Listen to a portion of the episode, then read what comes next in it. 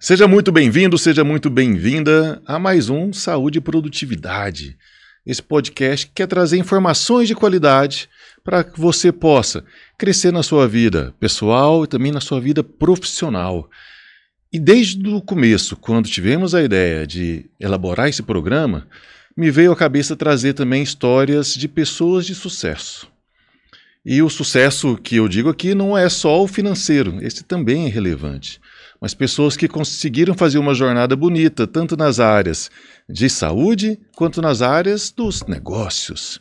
E aí logo o nome me veio à cabeça, né, que é um empresário goiano, um empreendedor serial que vem despontando né, em todas as temáticas quando se fala em negócios relacionados à área fitness e que ele tem feito um trabalho excepcional e inovador por onde passa.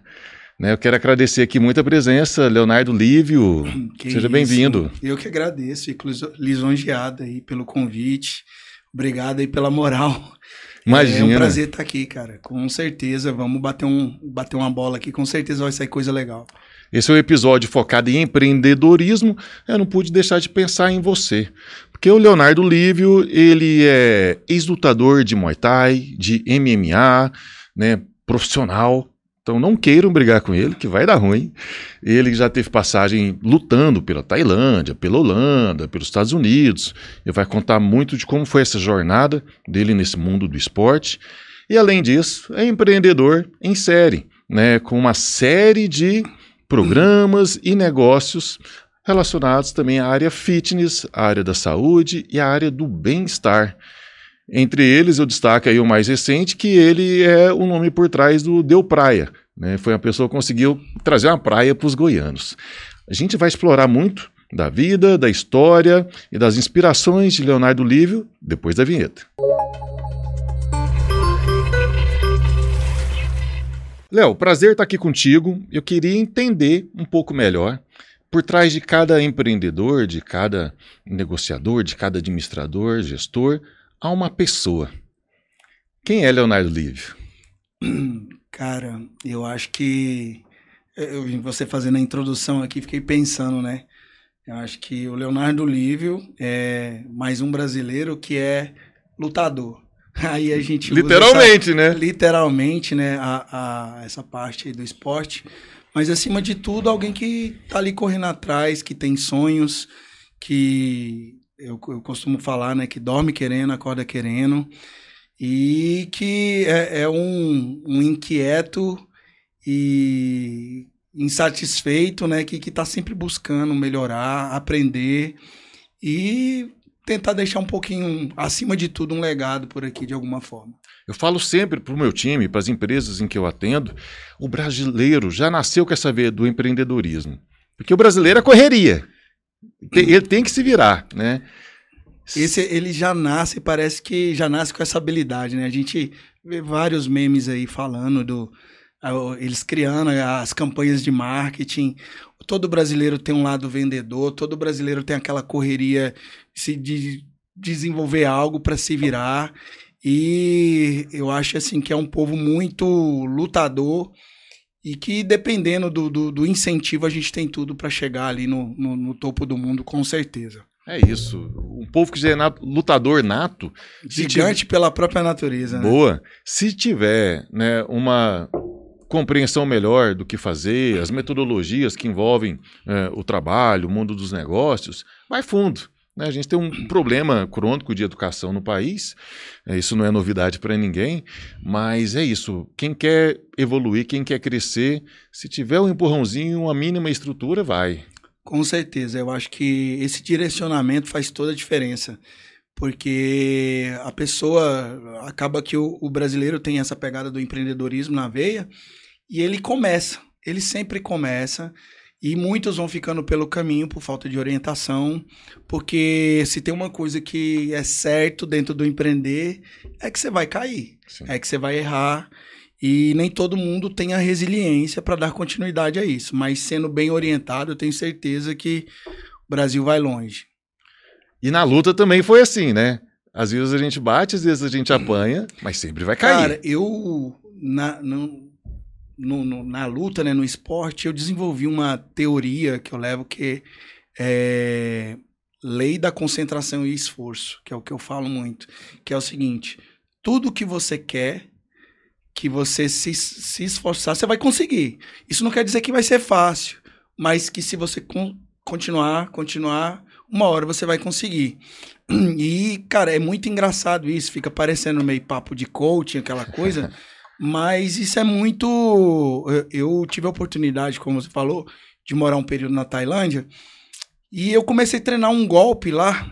E eu fiquei. Eu terminava o treino e ficava repetindo esse golpe, né? E na primeira luta eu ganhei a luta com 1 minuto e 40 com esse golpe.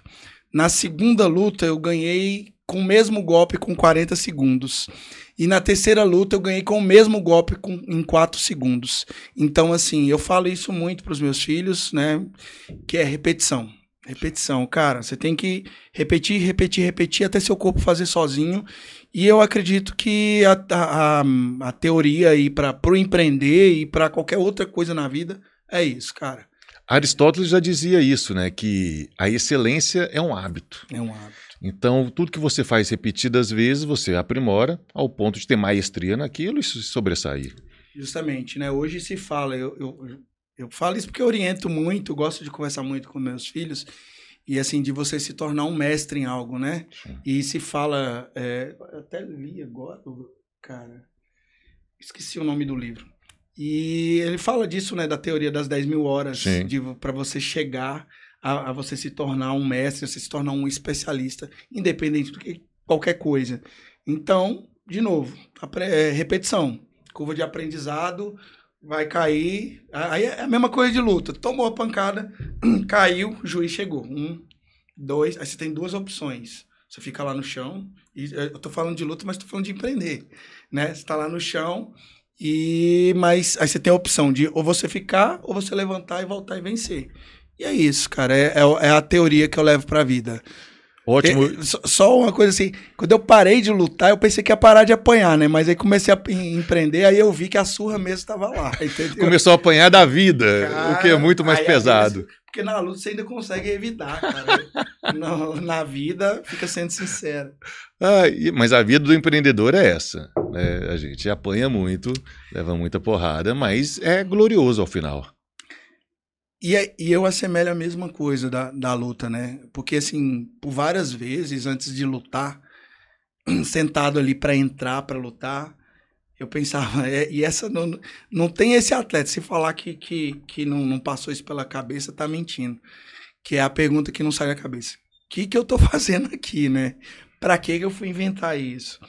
Mas é, você vai lá, você entra, você luta, e quando o juiz pega a sua mão e faz assim, Aí você fala assim, cara, é por isso, entendeu? É, é, é isso aqui faz todo sentido. Eu acredito no empreender a mesma coisa, né? É uma coisa. É, sinceramente, eu, eu não sei te dizer. Porque se falar assim, cara, nossa, é por uma ambição. Não, cara, é mais por um sentimento de propósito, por alguma coisa que queima aqui, que eu fico inventando coisa pra cabeça, né? Como diria minha mãe mas que uh, não sei muito bem. Uh, talvez hoje eu tenha um pouco mais de direcionamento. O porquê disso, o porquê que eu nasci, mas que é, se, ter essa sensação de missão cumprida, cara, é faz toda a diferença, sabe?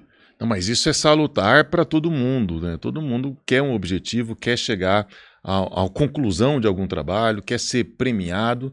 Isso vale na família, quer receber um sorriso dos filhos, da esposa, né? vale no trabalho, quer ganhar mais, ser promovido, abrir uma empresa, vale no esporte. A gente sempre quer chegar num objetivo final. O grande problema que eu vejo, sobretudo dessa geração mais nova, geração Z, é que eles não têm essa resiliência que a nossa geração tem de aguentar a pancada. Eles não têm essa paciência e o tempo para esperar que tudo acontece na hora certa. A gente está na era do tudo rápido, né? Tudo fácil. Eu quero ficar rico, eu tenho que ficar rico da noite pro dia. Eu quero emagrecer, eu tenho que tomar todos os remédios para que eu emagreça muito rápido. E é tudo assim, cara. E não existe, isso não existe. Eu, eu falo que não existe atalho. Você pode até tentar, a princípio, conseguir resultados é, iniciais ali que, que pode te dar essa impressão que você está conseguindo alcançar algo de forma rápida, mas tem essa curva, cara, do aprendizado que e, e o empreender é isso, né? Tipo, você oscila, são os altos e são entre os, os rios e vales, né? As montanhas Sim. e vales, enfim, é, da vida não existe essa curva só crescente.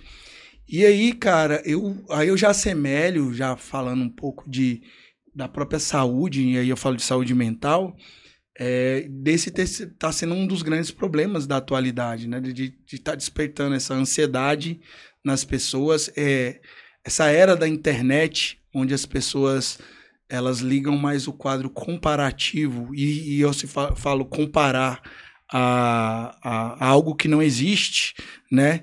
E desligar o módulo contemplativo de entender que cada um é um e cada um tem um processo, tem um tempo para chegar lá é o que está causando toda essa esse problema de depressão, de ansiedade. Então, assim, e eu falo isso como uma pessoa. Eu acho que eu, não tem nada que eu vou te falar aqui, cara, que eu não tenha vivido. É de uma pessoa que já correu muito, que achava que ia resolver tudo da noite pro dia, e hoje em dia eu tô aprendendo a me respeitar um pouco mais. É, eu gosto muito de uma filosofia de trabalho também, que particularmente eu também sigo, que é eu tenho um objetivo, um objetivo final né, que está vinculado a um propósito maior meu, isso me motiva a continuar, mas eu vivo o processo, porque eu sei que o objetivo final demora a chegar. E eu sei que é cheio de altos e baixos, como você bem falou. E a gente sofre muito para chegar lá. Então, a partir do momento que eu vivo o processo, que isso quer dizer assim, eu vivo o dia a dia, né, tentando melhorar um pouquinho a cada dia, fazer, construir um pouquinho, devagarzinho, no meu tempo, é, é isso que me dá também a, a noção de que, opa, estou no caminho certo e devo continuar.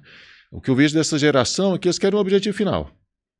Não alcançou hoje, amanhã eles mudam o objetivo. E muitas vezes nem tem. Tem um, um, cara que eu modelo, que eu gosto bastante, que é o David Goggins, que ele é considerado o cara mais casca-grossa do mundo, né?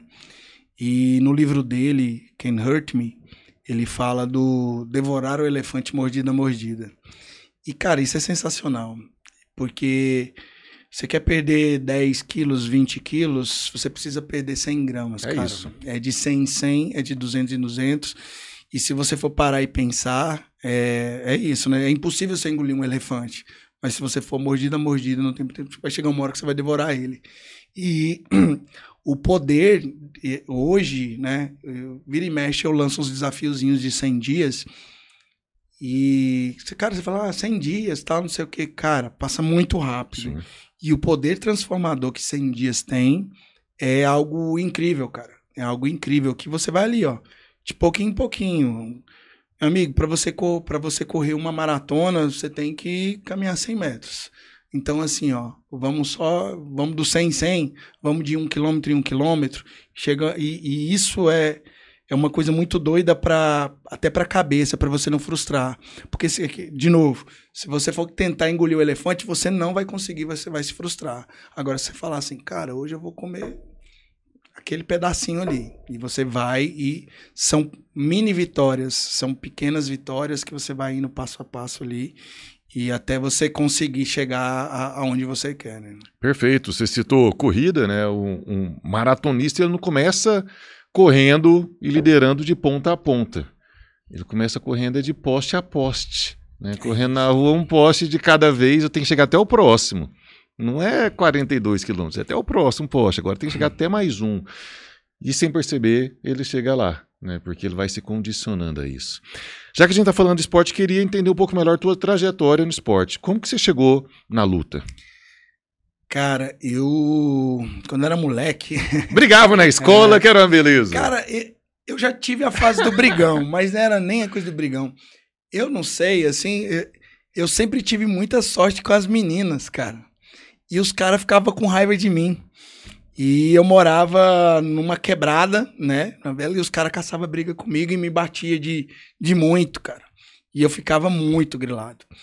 Um certo dia, eu voltando no ônibus Cara, eu entrei no ônibus, tinha só um lugar para sentar do lado de um cara que ele ocupava um banco e meio, assim, tão largo que ele era forte. Fui, sentei do lado dele, a gente começou a conversar e ele falou, cara, sou professor de kickboxing. E aí ele floreou que se você for lá treinar comigo, você vai aprender a bater, que não sei o quê, que eu batia em quatro, ele falando, né? Você encontrou seu professor Miyagi aí. Justamente. Só que, cara, eu ia treinar, aí ele levava as namoradas pra lá e ficava batendo na gente. E eu revoltado, era uma academia muito simples. Eu era o cara mais revoltado da coisa. Fui com meu primo. Meu primo sempre foi muito certinho. Ele era o querido da academia. Eu sempre fui o, o apelão, o ovelha negra. Mas no dia, a gente, logo depois de um tempo, foi ter um campeonato.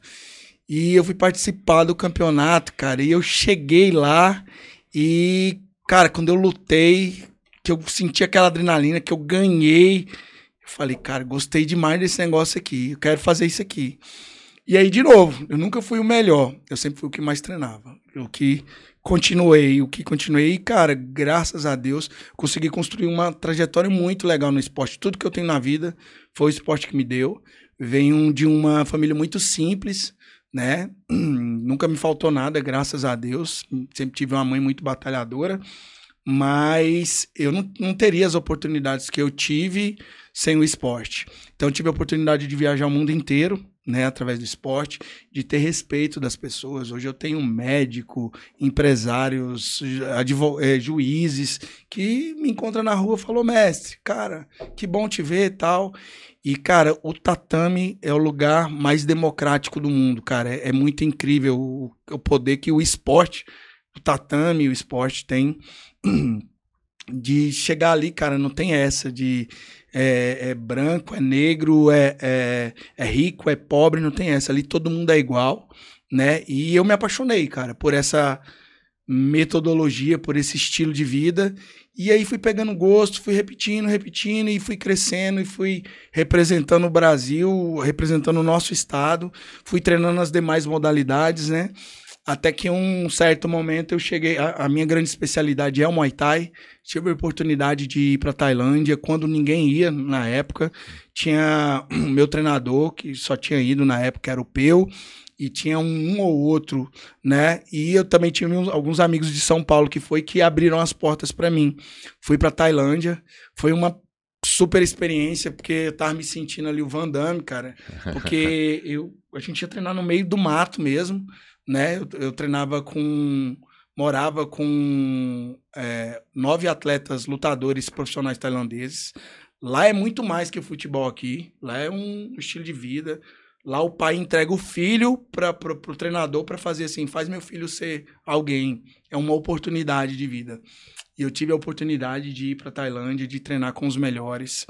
É, cheguei, eu fiz três lutas lá, ganhei as três lutas. Uma no, foi no, na comemoração do aniversário do rei da Tailândia, que foi assim. Eu tenho, depois se você quiser ver, é, essas lutas estão no YouTube, tá? Se colocar Leonardo Lívio Tailândia, vocês vão e lá foi o dia da realização de um sonho, cara, porque era algo muito. Como que é? Isso é uma luta profissional que o rei da Tailândia estava lá, era isso? É, esse foi num templo chamando Templo de Omnoi, né? Foi num templo.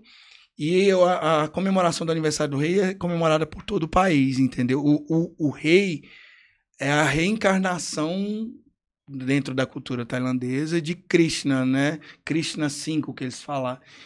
É, então, cara, lá na Tailândia, assim, você não falar mal do rei de, de Buda, eles não estão nem para mais nada. Mas é sagrado, né? E assim, cara, fiz então uma... ele é quase uma divindade lá. É uma divindade. Ah, é uma divindade, bacana, entendeu? E... Então Deus estava assistindo você lutar. É, né? Deus na, na Tailândia. Mas, cara, é, foi uma super experiência, porque você tá ali no meio, tipo assim, era algo assim, quase que eu não encontrava em ocidental na época, lá muito poucos, né? Brasileiros, assim, muito pouco. Eu fui morar num lugar onde só tinha tailandês, chamado Kratumben, e aí fazer essa luta lá na frente de, contra um tailandês, na frente de 7 mil tailandeses, foi um negócio assim de uma adrenalina, de uma coisa que Assim, eu, eu, antes da luta a gente faz uma, uma espécie de dança, eu passava a mão no meu corpo, eu não sentia, cara. Eu tava. Anestesiados. Era medo. Tava com muito medo, cara. Porque, assim, querendo ou não, é um país muito simples. Se você machuca, eles não têm estrutura. Então, cara, você vai lutar com um cara que treina desde os 5 anos de idade. E, tipo, que, eu tô fazendo aqui, né? Que loucura que é essa? É como se um gringo viesse para jogar bola com a gente. É, é, é, mais, é mais. Porque, que eu te falei, assim lá, cara, é, você vê um molequinho de 7 anos lutando pra cuidar a família, pra sustentar a família. E lutando. Luta na feira, luta no bar, luta no. toda esquina, cara. É um negócio porque lá é levado a sério, né? Mais do que o futebol que é resenha, né, cara? Aquela coisa.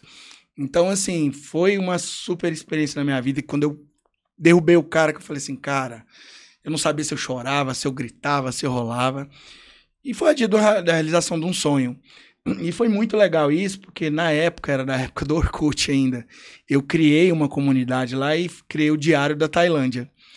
Que era, eu contava de todos os meus perrengues que eu passei. Nossa, eu passei perrengue, porque a Ásia é um outro planeta, cara. Você entra, é um outro planeta. Do nada tem um cara passa com um elefante do seu lado. Do nada, tipo, foi abrir a janela lá da onde eu tava ficando, que era um lugar mais Thai.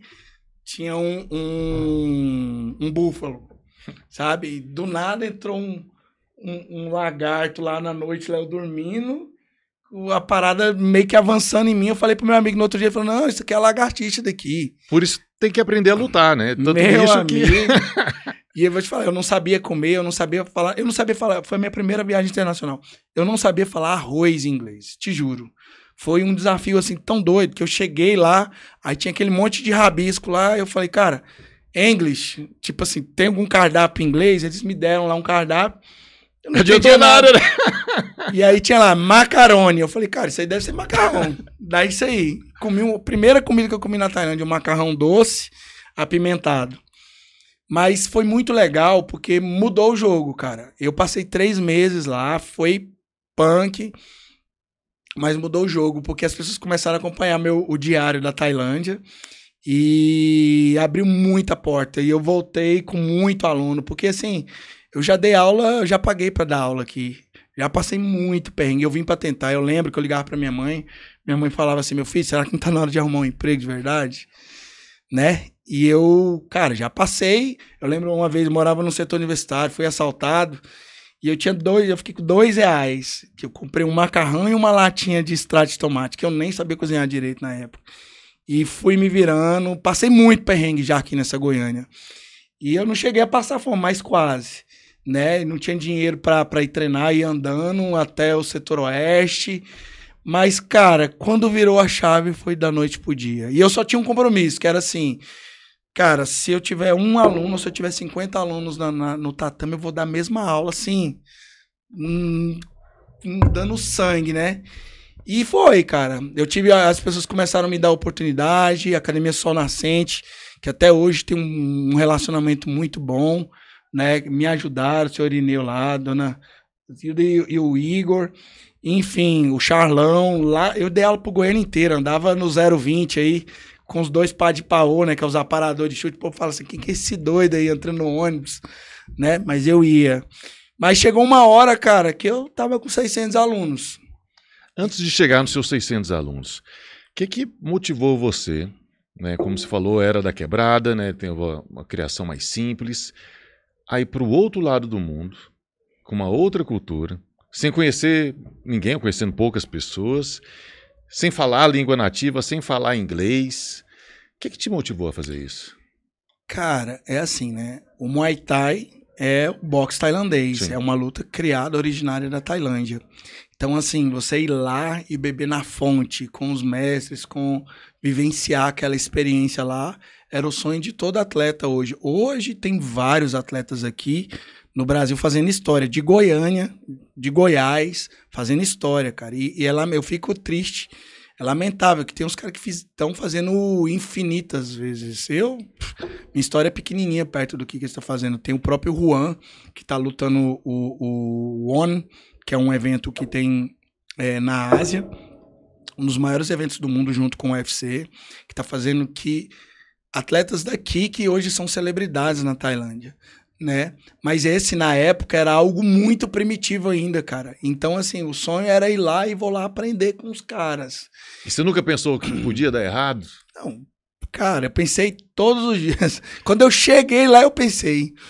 Porque eu falava assim, cara, se eu falar pra minha mãe, minha mãe é super simples. Falar pra minha mãe que eu tô na Tailândia, se eu falar que eu tô em Acreúna, ela não tem ideia de onde que é. Na época não tinha WhatsApp, não tinha nada. Sim. Era um MSN que eu falava. E assim, eu cheguei lá, eu tava gripado, é, passando muito mal, jet lag. E eu lembro que eu fui no espelho e falei para mim, falei, amigão, reage, senão você vai morrer aqui sozinho. Sabe, assim, que eu tava sozinho mesmo, Sim. né? E tinha um amigo que tinha me deixado um endereço, que ele tinha reservado um lugar para eu ficar, que é o Cosmo Alexandre, campeão mundial, uma referência aí do esporte.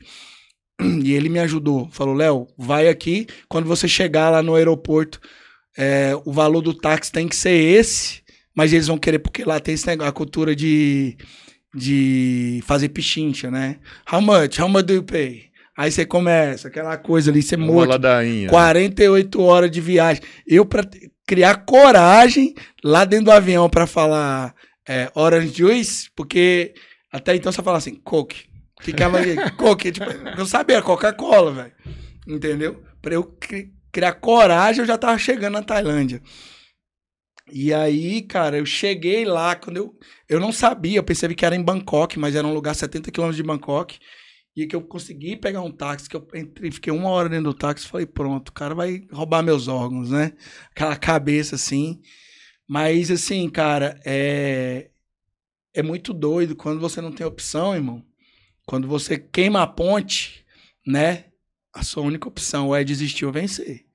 Então, cara, eu venci, eu treinava. E aí, justamente, eu venho dessa teoria da, da repetição, né? Da, da, da concentração e esforço. E eu me concentrei, irmão. Concentrava ali e foquei e abracei aquela oportunidade com todas. E graças a Deus, com a oportunidade que eu tive, eu tirei o máximo de proveito possível. E foi foda. Foi, foi massa, assim, para mim como ser humano. Foi um retiro espiritual. Não sabia falar. Só treinava, trocava porrada, apanhava né? Aí foi um choque de cultura, de gastronomia. Por várias vezes eu comi sem saber o que, que, é que eu tava comendo, porque eu tinha que comer, eu tenho que sobreviver. Não sabia porque passava meio que um brejo atrás ali, um canal do meu camp, que era no meio do mato. E eu não sei se a galera tava fazendo sapo, se a galera tava fazendo. Tem essa pegada lá, né? Só que eu falo assim, eu prefiro não saber. Só misturava ali com arrozinho, vambora. Tinha que sobreviver. Mas a necessidade faz o homem, né, Bruno? E, e, e, só me fortaleceu, cara. Todas as porradas, todas as dificuldades que eu passei e passo até hoje é, é o que me é o que me deixa forte. O que, que você aprendeu no esporte e que modificou sua vida? Transformou você enquanto pessoa? Cara, hoje eu sou um cara muito disciplinado. Velho. Eu sou quase beirando a psicopatia.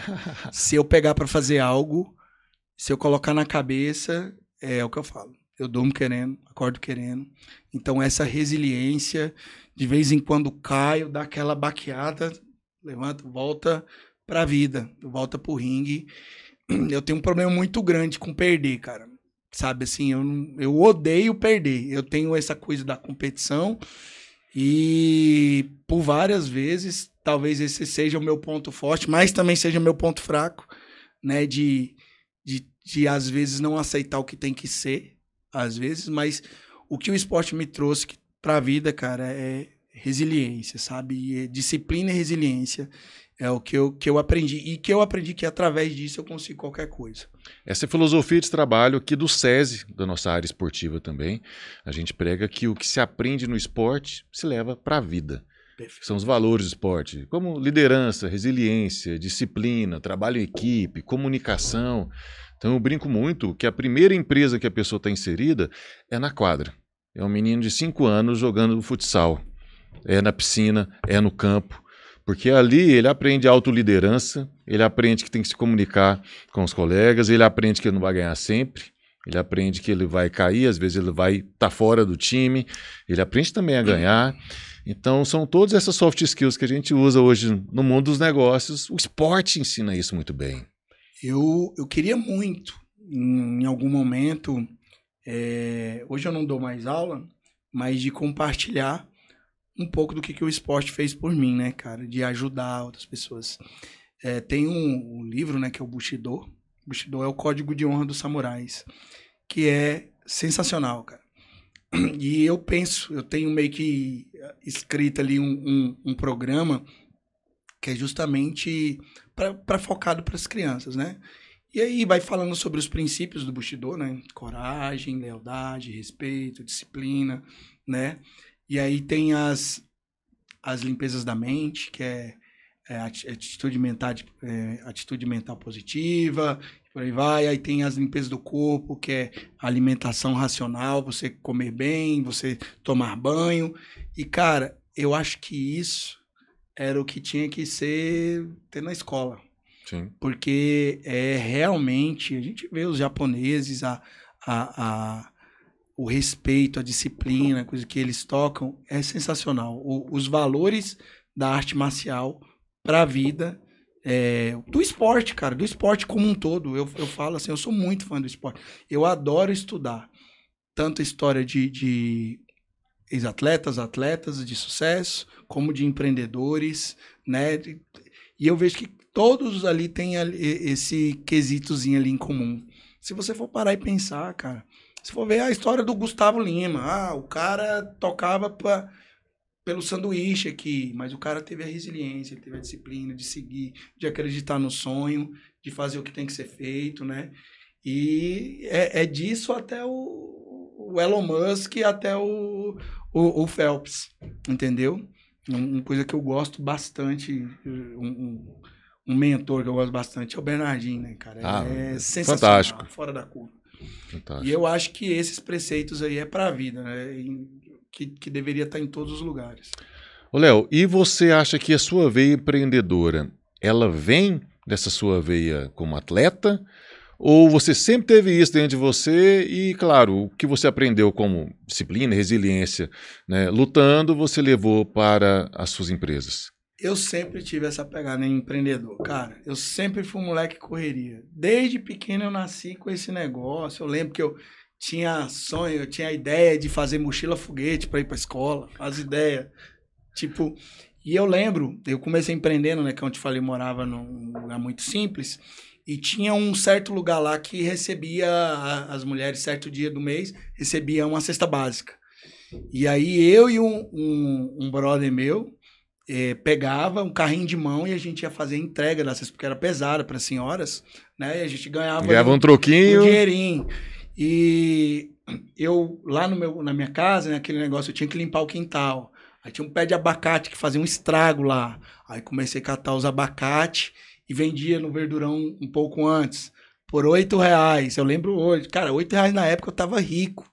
Tipo assim, oito reais eu vendia as caixas. Depois, quando eu virei na adolescência, que eu não tinha dinheiro, que eu queria tomar alguma coisinha, lá em Piri tinha os restaurantes mexicanos, eu trocava os abacates pelo, pelo, pelas margueritas, pelas coisas, entendeu?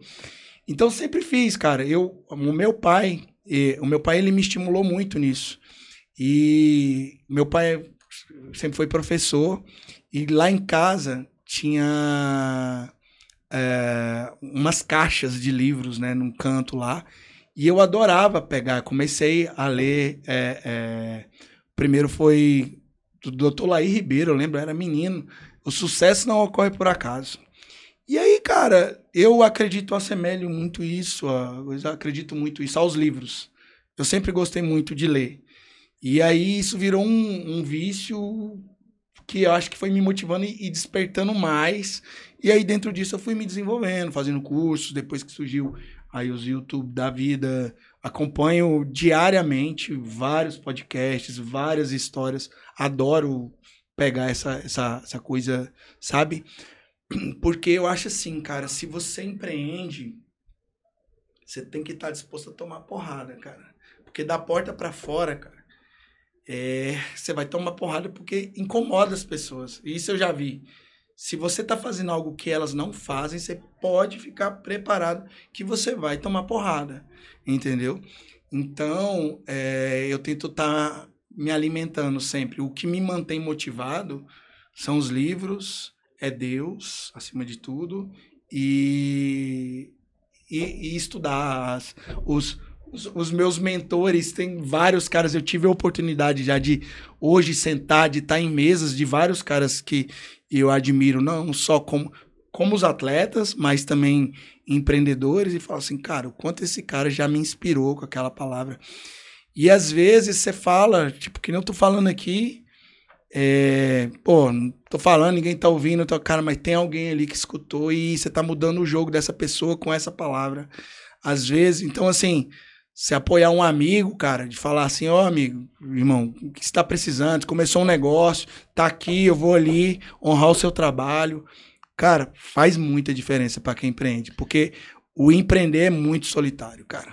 Esse é o intuito do nosso podcast, é aumentar o nível de consciência de quem está aí nos vendo, que as pessoas podem se inspirar em casos como o do Léo, né, que é um caso vitorioso né, no, no tatame e também nas empresas, mas que é uma pessoa que está do seu lado, né, que você provavelmente já trombou numa padaria da vida, no supermercado, é gente como a gente. E se você está gostando desse papo, já deixa seu like, já compartilha para quem você quer, conhecer, quer que conheça também a história desse nosso vencedor. Você falou que empreender é levar porrada. Qual que é a porrada mais difícil? No octógono ou no, no mundo business? Ah, que isso. Quando eu parei de lutar, eu pensei que eu ia parar de apanhar, né? Mas aí que eu comecei a apanhar. Lá na luta, pelo menos eu podia revidar, e modéstia à parte era muito bom. Agora, no empreender, cara, é, veio essa curva de aprendizado até se tornar um mestre, né, de novo. Tenho aprendido muito, né, que nem você fala da, da, da vitória, né? São pequenas vitórias e derrotas diárias. Erro pra caramba erro até hoje muito, que eu falo assim, cara, não é possível que até hoje. Qual foi o seu maior desafio ao empreender? Ah, cara, eu já tive. Eu já tive vários cases de sucesso e de insucesso.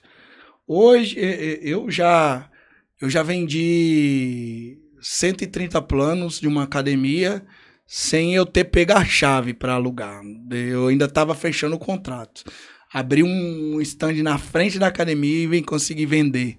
Não tinha dinheiro para montar um negócio e foi. Mas já também já quebrei vários negócios, né? E eu acho que é isso. Assim, o, o grande problema que a gente está falando, né, que a da falta de orientação do empreendedor, porque ele é muito movido à paixão, cara. E, por exemplo, pô, cara, eu dava aula, tinha 500, 600 alunos. Pô, se eu sou muito bom para dar aula, o que, que é a ideia que eu vou fazer? Vou montar uma academia. Só que, amigo, uma coisa é você dar aula, outra coisa é você ser empreendedor.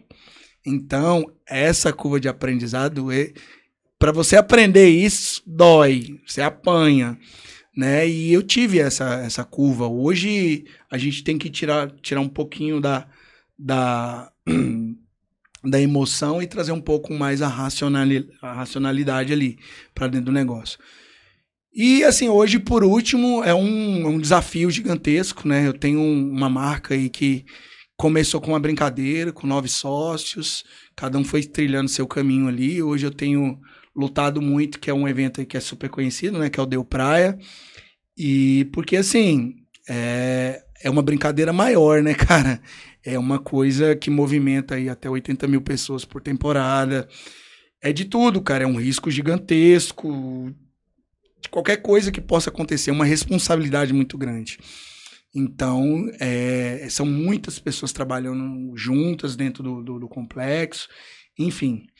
E hoje, graças a Deus, melhorou, né? Mas a pandemia foi um momento muito difícil, né? Para quem empreende nesse segmento. A gente tomou muita porrada, muita porrada mesmo. E eu acho que o outro momento mais difícil foi quando eu quebrei a minha rede de academias. Tinha uma rede com três unidades, estava começando a expansão, dois mil alunos, 48 funcionários, mas eu não tinha vida, cara. Era mais por. Eu acho que a gente tem que entender, sendo abrindo meu coração para vocês, e eu falo isso para o empreender, porque o empreendedor tem muito dentro disso uma métrica de vaidade, cara. E empreender não pode ser vaidade. Empreender tem que ser racionalidade, entender os números, traquear tudo ali, né? e para aí você consiga para que você consiga tomar decisões mais sábias. E eu acho que essa foi a minha a minha grande dificuldade, porque eu tinha uma paixão muito grande pelo negócio. Hoje eu entendi que é alta intenção, baixo apego. Tem hora, que, é que eu tá te falando, da resiliência e da coisa. Tem hora, meu amigo, que você tem que parar, você tem que desistir.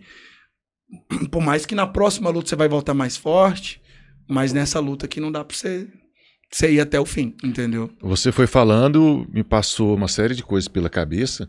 Né? Um, um ensinamento que eu tive lá em Israel, lá é Startup Nation, né? a capital das startups. Então eles têm toda essa veia de essa pegada de tecnologia e de uhum. inovação e de empreendedorismo. Então tem muitas rodadas de negócio em que as startups ali são compradas, né, ou tem aí um aporte financeiro. E aí algumas perguntas são chavões lá. Uma, quando o empresário vai apresentar o, sua, o seu negócio, né, questiona a ele quantas empresas ele já fundou. Porque isso demonstra, é claro, a experiência dele, o know-how nessa parte de empreendedorismo. E uma outra pergunta é: quantas empresas ele já afundou? Porque o quebrar faz parte do processo. O erro calibra o acerto posterior. Cara, eu isso é muito engraçado, né? Na cultura americana também. Se você não tem pelo menos duas falências, os caras não te, te consideram. E, e, é engraçado isso, porque parece meio romantizar, mas não é. Porque eu tenho um amigo que estava passando para ser um ser um executivo de uma empresa e, e, ele foi desclassificado por esse quesito, porque ele não tinha quebrado três empresas. Ele precisava ter três falências. E, e isso é muito doido, cara, porque na nossa cultura é só a cultura da, da vitória. E, infelizmente, no Brasil é assim. Eu falo isso até dentro do esporte. Pô, cara, se você for parar e pensar a história de um. De um. De um Anderson Silva, cara. Anderson Silva, ele venceu tudo que tinha para vencer por vários, vários tempos. Na hora que o cara perdeu, o cara deixou de ser. Não dá, o cara tem história, entendeu? O track record dele é, é, é, é, é o que faz ele ser o, o quem que ele é. E eu acho que é isso, cara. Até o seu. As suas maiores dores, cara, as suas maiores cicatrizes é onde está seu poder, é onde está sua força. É o que eu levo hoje para a vida, né? E que uma hora os brasileiros consigam entender isso, cara. Que perder faz parte do processo, errar faz parte do processo. E, e aqui, sobretudo em processos ágeis de inovação, né? Administrar o risco é essencial para ter inovação. Se você quer sempre ter um negócio exitoso, você vai no caminho mais seguro, né, um caminho mais conservador, então você não consegue inovar. Então, quando a gente trata de metodologias ágeis, quando a gente trata junto às empresas né, de processos disruptivos, o erro faz parte do processo. E não tem que ser penalizado por conta disso. Justamente. Tem uma frase que eu gosto muito que é, é analise né, justamente o, o pecador, mas faça o trabalho em cima do pecado. Não culpe o pecador. Né? Ou seja, a pessoa que erra num um cenário como esse, tentando inovar, tentando crescer, ela aprendeu com o processo, na próxima vai estar mais próxima ao acerto. Então vamos analisar a situação que ocorreu, sem personificar, e aí a gente trabalha em cima disso. Mas como você falou, não é bem assim que funciona. Cara, eu eu hoje estou empreendendo com um negócio extremamente inovador. É um negócio que não existe, não existe no Brasil ainda, né? É um dos, um dos primeiros do mundo, que são as academias autônomas. E, cara, o que, que eu já tenho errado nisso? Eu tenho um ano, eu tenho um ano que eu tô preparando para escalar. Então vamos lá, vamos falar dos seus negócios, já que você entrou né, né, nessa seara, tá? Vamos começar desse que você está citando agora. Academias autônomas, que é o Go Fit Box. Go Fit Box. O que, que, é uma academia autônoma? Cara, eu acho assim que o autosserviço, ele já ele não é que é uma tendência, ele já é uma realidade. Daí uma das grandes, se a gente for analisar, os mercadinhos autônomos. Sim. Cara, hoje são milhares, né? Autoatendimento de, de caixa eletrônico, é, de caixa de supermercado, enfim, várias coisas que aqui ainda nem chegou, no próprio posto de gasolina. Cara, não adianta tentar fugir da, da, da tecnologia, Sim. do avanço. E na pandemia eu tinha criado um negócio que era uma academia móvel, como se fosse um, um food truck, mas eu chamava de fit truck, né? E, cara, foi um sucesso. E... Saiu até na uma publicação de pequenas empresas, grandes Foi. negócios. A gente Sucesso nacional. foi, saiu no, no- tanto na TV, quanto na internet, quanto na revista impressa. E, cara, a gente começou a ser procurado pelo Brasil inteiro. Abrimos uma, algumas unidades aí pelo, pelo Brasil. E chegamos a abrir uma na cidade do México. E eu tava indo para Miami para montar esse. montar um case lá. Eu tinha sido pré-selecionado pelo Shark Tank. E eu tomei a decisão de eu falei, cara, não, vou ficar aqui em Miami agora e vou implementar esse negócio aqui. Tomei várias porradas lá, né? Porque a legislação é diferente de um lugar para o outro. E eu tava batendo um papo com um amigo justamente que tem o mercado autônomo. E eu, porque eu tava querendo trazer algumas funcionalidades para o negócio, eu falei, cara, por que, que não existe uma academia autônoma? Uma academia que você possa chegar, treinar a hora que quer, fazer o treino que quer, enfim. E esse negócio ficou na minha cabeça. Tava tendo uma das maiores feiras fitness do mundo, lá em Dallas. E eu peguei e fui.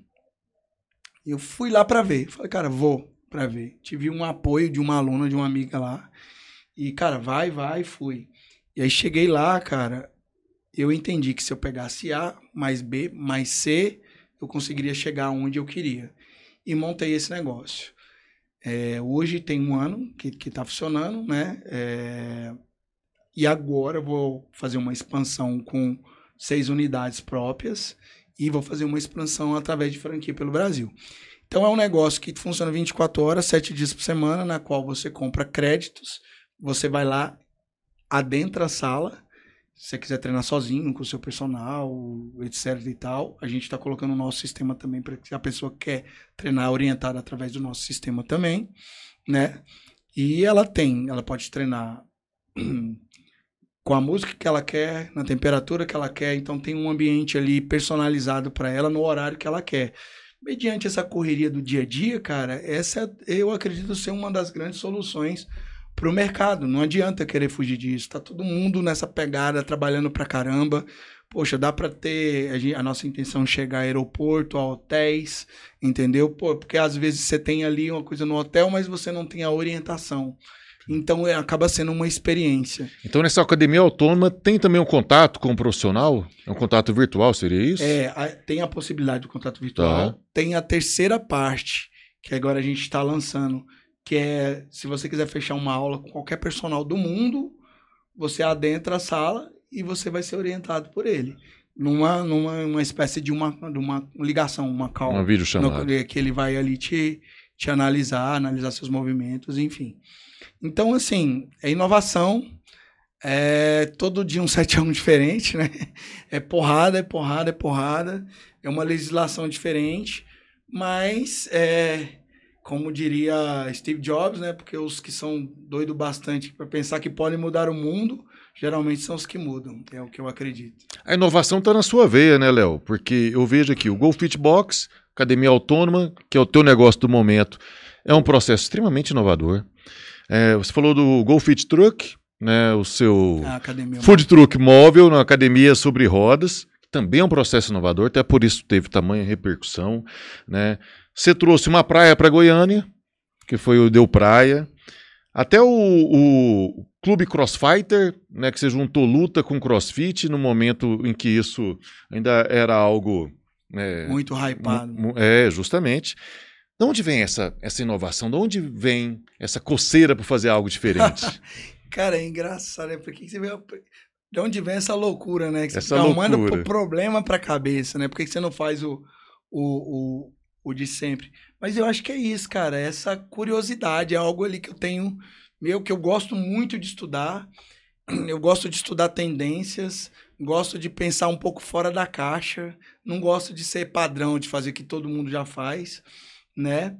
E uma coisa que eu gosto muito, cara, que é de estudar, eu, eu presto muita atenção. Tipo, eu tô assistindo uma palestra do Bernardinho. E o Bernardinho tem os seus heróis.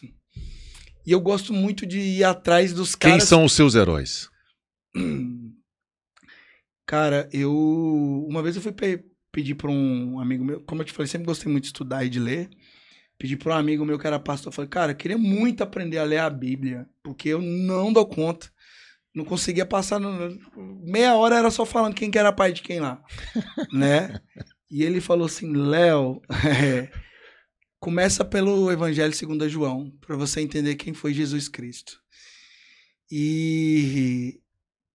Cara, que cara. Porra. Jesus, né? É, é, eu, eu, de verdade, eu me emociono porque eu tive experiência, sabe, com, com Deus. Hoje, é, é lá no livro de Jó fala, né? Antes eu ouvi falar de hoje eu te conheço, hoje eu. E, cara, Deus é maravilhoso. Jesus, eu não tô falando nem de milagre, eu tô falando quem que foi aquela pessoa. Eu tô, tô assistindo aquela série lá, o The Chosen. É, é sensacional, né? Ver quem que foi o ser humano Jesus Cristo. É maravilhoso. Eu gosto muito, eu gosto muito, cara, do, como eu te falei, do Bernardinho. Ele tem uma mentalidade meio fora da caixa. Eu sou um pouco mais nessa pegada agressivo de aos campeões do desconforto. Eu gosto de me colocar em desconforto. Hoje é um cara que eu modelo muito, é o próprio David Goggins, que é um cara que se coloca em desconforto. Mas eu, eu, eu gosto de estudar pessoas que. de vencedores, pessoas que não desistem, pessoas que vão atrás, que acreditam no seu sonho, que tem aquele negócio ali que queima no peito e, e vai atrás. Falar assim de heróis, heróis, mas eu admiro muitas pessoas né, nesse sentido. Desde empresários a atletas, enfim.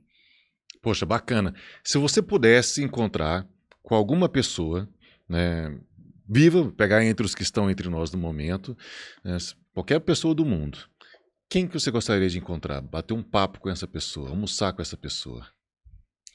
Cara, que loucura essa pergunta, hein? Eu não. Sinceramente.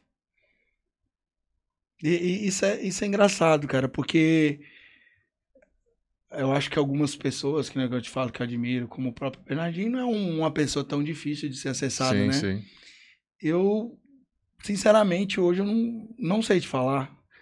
Tem vários mestres ainda do empreendedorismo, né? o próprio Elon Musk, que é um cara que também totalmente fora, pensa fora da caixa, né? Mas eu acho que até para isso, até para isso você tem que ter preparo. É, é, é, é, uma, é uma coisa engraçada. Eu faço parte de alguns grupos de mentoria e lá eles falam, tem uma, uma mentoria que é Hype, que hoje é um, um cara, um grande empreendedor brasileiro, que é o Flávio Augusto. Sim mas aí fala assim, cara, hoje não faz sentido eu fazer parte daquele grupo, né? É, eu acho que você tem que sempre estar com um grupo que é acima, mas o que está muito acima, porque às vezes o cara, o que ele está falando ali para mim é, é japonês, né? Então, assim, é, eu, eu, vou, eu vou me policiar para prestar atenção nessa coisa. Essa foi uma pergunta bem provocadora que eu não, eu, eu não te confesso não ter uma resposta. E a gente vai ter mais perguntas provocadoras aqui, tá? Maravilha, tá? Vamos lá. E se você quer ver essas provocações, continue ligadinho aqui com a gente. Já deixa seu comentário aqui, né? O que, que você achou desse vídeo? O que, que te motiva a empreender? E a gente vai continuar com Leonardo Lívio. Mas primeiro agradecer aqui a nossa equipe técnica. A gente está chegando à reta final. Nossa colega Juliana, nosso colega Bruno, nosso colega César, também Sandra Persim, Sandro Mabel, Paulo Vargas e todos que nos apoiam nesse projeto para levar informação de qualidade aí para você.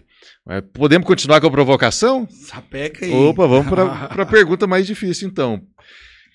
Léo, se tivesse uma máquina do tempo, você achou um DeLorean na rua, você pode viajar no tempo. Se você voltasse no passado, o que, que foi algo que você fez e que você repetiria e algo que você fez e que hoje você faria totalmente diferente? Cara, uma coisa que eu repetiria seria começar a treinar. Começar o esporte e, e não parar. E talvez trabalhar com um pouco mais de afinco. Me faltou um pouco de, de orientação para eu chegar ao topo como eu queria ter chegado. Cheguei bem perto. Mas é, sou muito grato ao esporte. Então, uma coisa que eu faria, com certeza, de novo, é isso. E outra coisa é que eu tiraria seria saber parar em alguns momentos na hora certa. Porque é aquela coisa, né? Não, não existe nada pior que um, um burro motivado, um louco motivado. É, eu falo no sentido de. A- dentro dessa perspectiva de, de, cara, eu não desisto, eu não sei o que, eu não paro. Eu acho que em alguns momentos da vida eu perdi o time das coisas que eu deveria ter parado. E o esporte também ensina isso, né? O Pelé parou em alta. É Por isso, que ele é o rei do futebol. Ele parou quando ele estava lá em cima. Ele não esperou ficar numa fase mais decadente da carreira. Justamente, você tem que saber a hora de parar as coisas. Porque, assim, é uma coisa que eu aprendi, essa foi a lição maior da minha vida. O não de Deus também é resposta. Legal. Entendeu? Não também é resposta. Porque você fala assim, oh meu Deus, me orienta, me coisa. E ele tá ali, ó. Deu errado, deu errado. Meu amigo, se liga, tá dando errado. Eu tô te falando. Mas você fica insistindo. Porque não é que você quer a resposta de Deus, você quer a sua, você quer que aconteça da sua forma. E nem sempre a sua forma é o melhor para você. Porra, bonito isso, viu? Arrepiei aqui. Bacana. Pega essa mesma máquina do tempo, né? E vai para o futuro. Como que você vê essa área de esporte, de bem-estar, de lazer no futuro? Como que você acha? Onde que a gente vai chegar? Cara, numa boa, não. Eu eu parabenizo todos vocês aqui pelo pelo que tá fazendo pela sociedade. Eu acho que o momento é esse agora de se formar um exército, sabe, é, para que se fortaleça o esporte, a alimentação, a saúde mental, porque infelizmente, cara, Hoje tem mais gente morrendo no mundo por excesso de comida do que de fome. Entende? É, hoje tem mais gente no mundo morrendo é, por crise de ansiedade e depressão do que de qualquer outra coisa. Tem um episódio da TED Talks que é do Jamie Oliver, né? Aquele chefe de cozinha conceituado. E ele chega com um carrinho de mão, e ele cheio de açúcar, e joga no palco. E ele fala assim: vocês estão assustados com essa quantidade de açúcar, mas isso aqui é o que você dá para o seu filho entre a primeira e a quarta série. E que com essa atitude você está diminuindo a vida do seu filho entre 10 e 15 anos. E que se eu chegasse aqui hoje e falasse, eu tenho a cura do câncer e da AIDS, eu ia receber um prêmio Nobel. Mas o que eu tô te falando, que eu tô pregando aqui para vocês, que é sobre a manipulação de alimentos saudáveis e a atividade física e tal, tal, somando a quantidade de pessoas que morrem de câncer e de AIDS, não dá a quantidade de pessoas que morrem pela insuficiência cardíaca, pelas doenças do coração, por doenças de obesidade e por aí vai.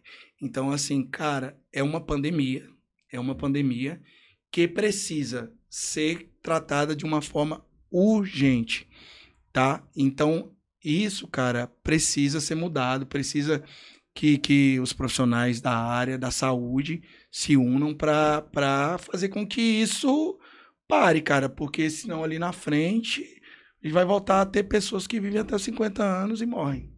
É, o que é uma lástima. É. E realmente, né, esse cuidado com a saúde mental, com a alimentação adequada, com o. Cara, não tem nada a ver com vaidade, é Sim. saúde. Sim. Porque as pessoas gostam de associar muito isso. Isso aqui é, é qualidade de vida, cara. É, o que eu falo, a gente tem crescido a nossa expectativa de vida. Há, nos anos 40, nossa- a expectativa de vida do brasileiro era coisa de 40 anos. Hoje está em 76. Então, claro, a, a evolução da medicina, da farmacologia, É. das condições de vida, das condições de trabalho, propiciaram isso. Agora, a gente está vivendo mais. Será que a gente está vivendo melhor? Porque o, o- o ponto é, muito provavelmente, muita gente vai chegar né, próximo aos 100 anos daqui a pouco. Mas será que vai chegar com saúde, com qualidade? Não vai ficar vegetando numa É, cama? você vê, né, as causas da própria açúcar mesmo, é, em relação ao Alzheimer, já tem mostrado. Aí tem as pessoas, cara, beleza, mas com 70 anos já não consegue se mover, né? Então, assim, é hora do despertar, das pessoas despertarem mesmo, de cuidar de si, de se alimentar melhor, de, de ter esse autocuidado, de, de uma forma geral mesmo, cara. Porque cara, só quem experimentou ali da, da saúde, de você poder é, acordar num domingo bem, curtir seu filho e correr do lado do seu filho numa bicicleta, é, sabe qual que é o, o, o, o poder disso, né? O Piangers lá, ele fala isso, né? Você morreria pela pessoa que você ama, pelo seu filho? Então por que, que você não vive por ele? Isso é. E, e, eu, e eu falo isso, assim, eu gosto de externar isso, mas de, de eu me escutar, porque a gente vai pegando trabalhos e vai, vai. A vida vai te engolindo, cara. Se você não parar pra prestar atenção e falar, opa, calma aí, cara. Eu tenho que cuidar, eu tenho que.